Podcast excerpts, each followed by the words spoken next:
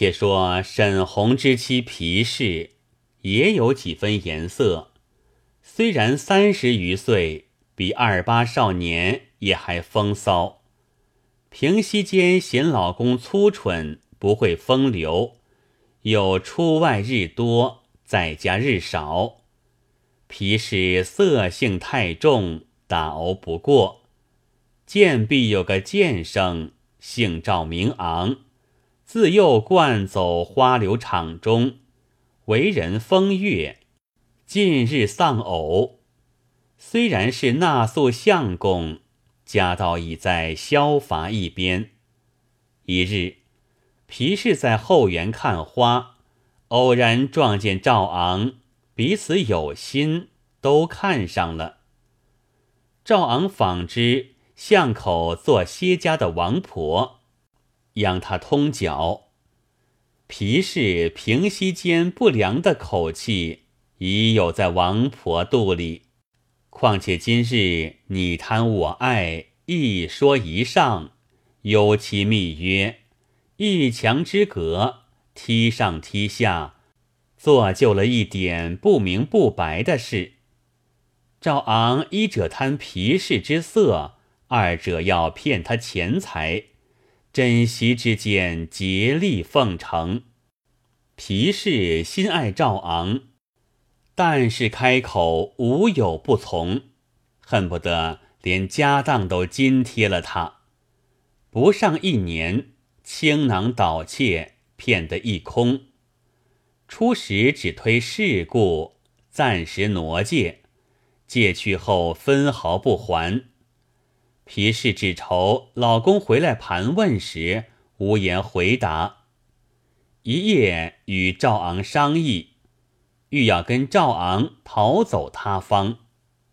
赵昂道：“我又不是赤脚汉，如何走的？便走了，也不免吃官司。只除暗地谋杀了沈红，做个长久夫妻，岂不尽美？”皮氏点头不语。却说赵昂有心打听沈红的消息，晓得他讨了妓院玉堂春，一路回来，急忙报与皮氏知道，故意将言语触恼皮氏。皮氏怨恨不绝于声，问：“如今怎么样对付他说好？”赵昂道：“一进门时，你便数他不是，与他寻闹。”叫他领着昌根令住，那时凭你安排了。我央王婆赎的些砒霜在此，去便放在食器内，把与他两个吃。等他双死也罢，单死也罢。皮氏说，他好吃的是辣面。赵昂说，辣面内正好下药。两人圈套已定。只等沈红入来。不一日，沈红到了故乡，叫仆人和玉姐暂停门外，自己先进门与皮氏相见，满脸陪笑说：“大姐休怪，我如今做了一件事。”皮氏说：“你莫不是娶了个小老婆？”沈红说：“是了。”皮氏大怒说：“为妻的整年月在家守活孤孀，你却花柳快活，又带着泼淫妇回来，全无夫妻之情。你若要留着淫妇时，你自在西厅一带住下，不许来缠我。我也没福受这淫妇的拜，不要他来。”昂然说罢，啼哭起来，拍台拍凳。口里千王八万淫妇骂不绝声，沈红劝解不得，想到且暂时依他言语在西厅住几日，落得受用。等他气消了时，却令玉堂春与他磕头。沈红只道浑家是吃醋，谁知他有了私情，又且房既空虚了。正怕老公进房，借此机会打发他另居。正是你向东时，我向西，个人有意自家知，不在话下。却说玉堂春曾与王公子涉事，今番怎肯失节于沈红？腹中一路打稿。我若到这厌恶家中，将情节哭诉他大娘死，求他做主，一拳节操，慢慢的寄信与三官，叫他将二千两银子来赎我去，却不好。即到沈红家里。闻知大娘不许相见，打发老公和她往西厅另住，不遂其计，心中又惊又苦。沈红安排床帐在厢房安顿了苏三，自己却去窝办皮氏陪吃夜饭，被皮氏三回五次催赶。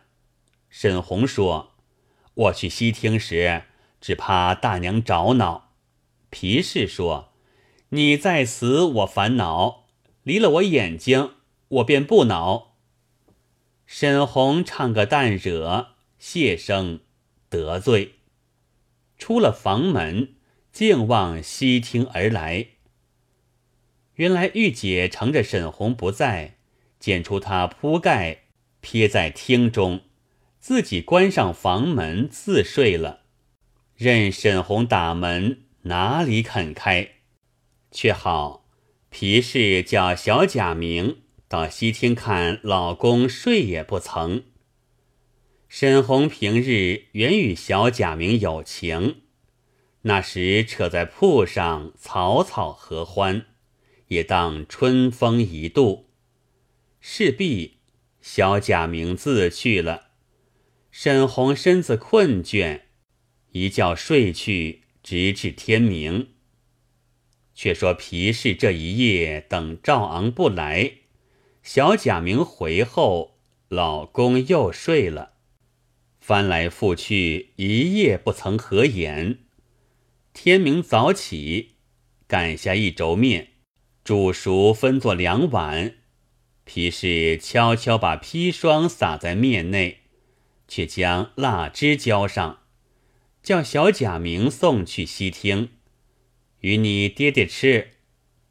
小贾明送至西厅，叫道：“爹爹，大娘欠你，送拉面与你吃。”沈红见得两碗，就叫我儿送一碗与你二娘吃。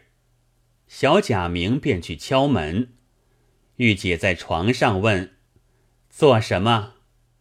小贾明说：“请二娘起来吃面。”玉姐说：“我不要吃。”沈红说：“想是你二娘还要睡，莫去闹他。”沈红把两碗都吃了，须臾而尽。小贾明收碗去了。沈红一时肚疼，叫道：“不好了，死也，死也！”玉姐还只认假意，看着声音渐变，开门出来看时，只见沈红九窍流血而死，正不知什么缘故，慌慌的高叫救人。只听得脚步响，皮氏早到，不等玉姐开言，就变过脸，故意问道：“好好的一个人。”怎么就死了？想必你这小淫妇弄死了他，要去嫁人。玉姐说：“那丫头送面来叫我吃，我不要吃，并不曾开门。谁知他吃了，便肚疼死了，必是面里有些缘故。”皮氏说：“放屁！面里若有缘故，必是你这小淫妇做下的，不然。”你如何先晓得这面是吃不得的，不肯吃？你说并不曾开门，如何却在门外？这谋死情由，不是你是谁？说罢，假哭起养家的天来。家中童仆养娘都乱作一堆，皮氏就将三尺白布罗头，扯了玉姐往知县处叫喊。正值王知县升堂，唤进问其缘故。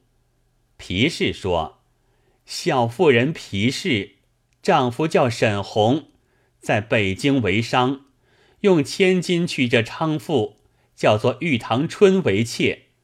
这娼妇嫌丈夫丑陋，因吃辣面，暗将毒药放入，丈夫吃了，登时身死，望爷爷断他长命。”王知县听罢，问玉堂春：“你怎么说？”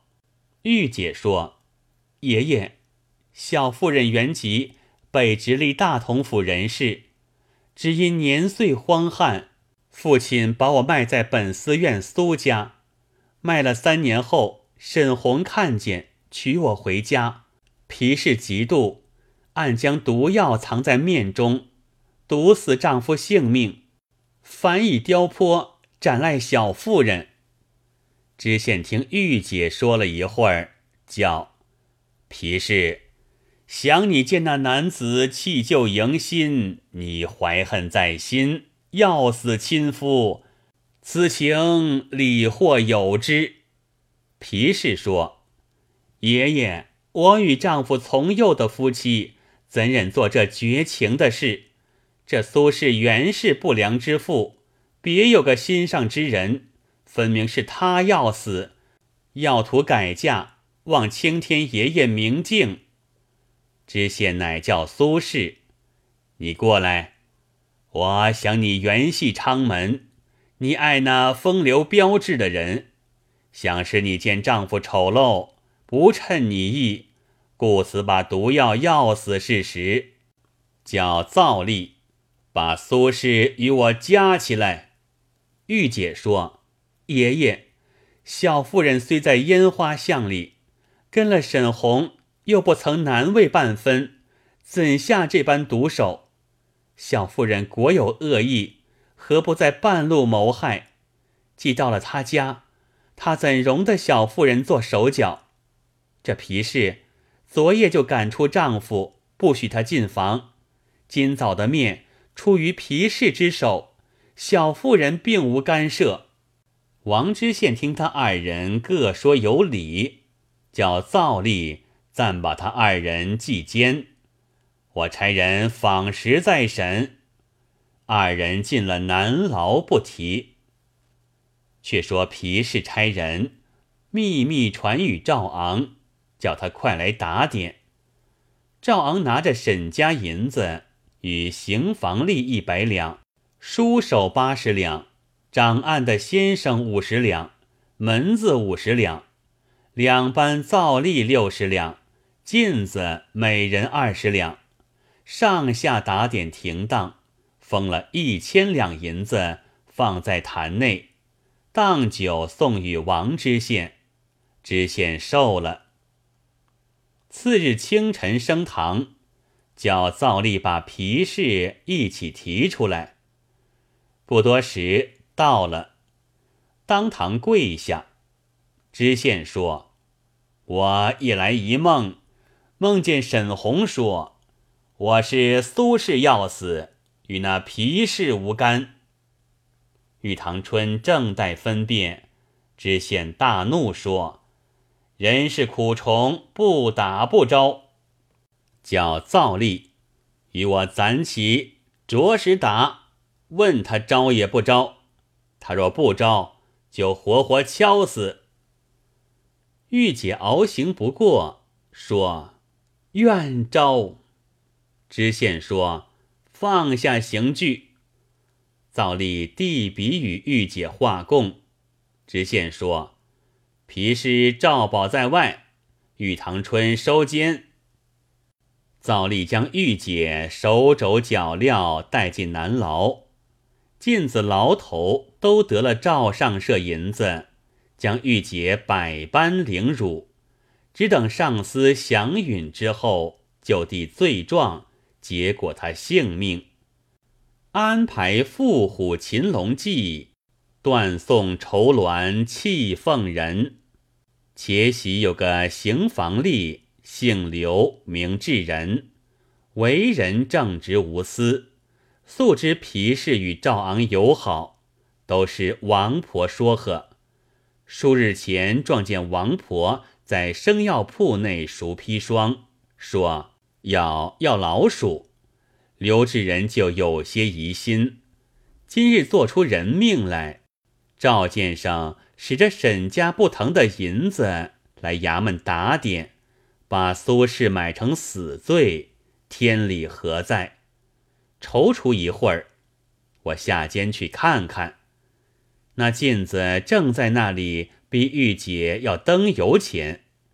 智人喝退众人，将温言宽慰玉姐，问其冤情。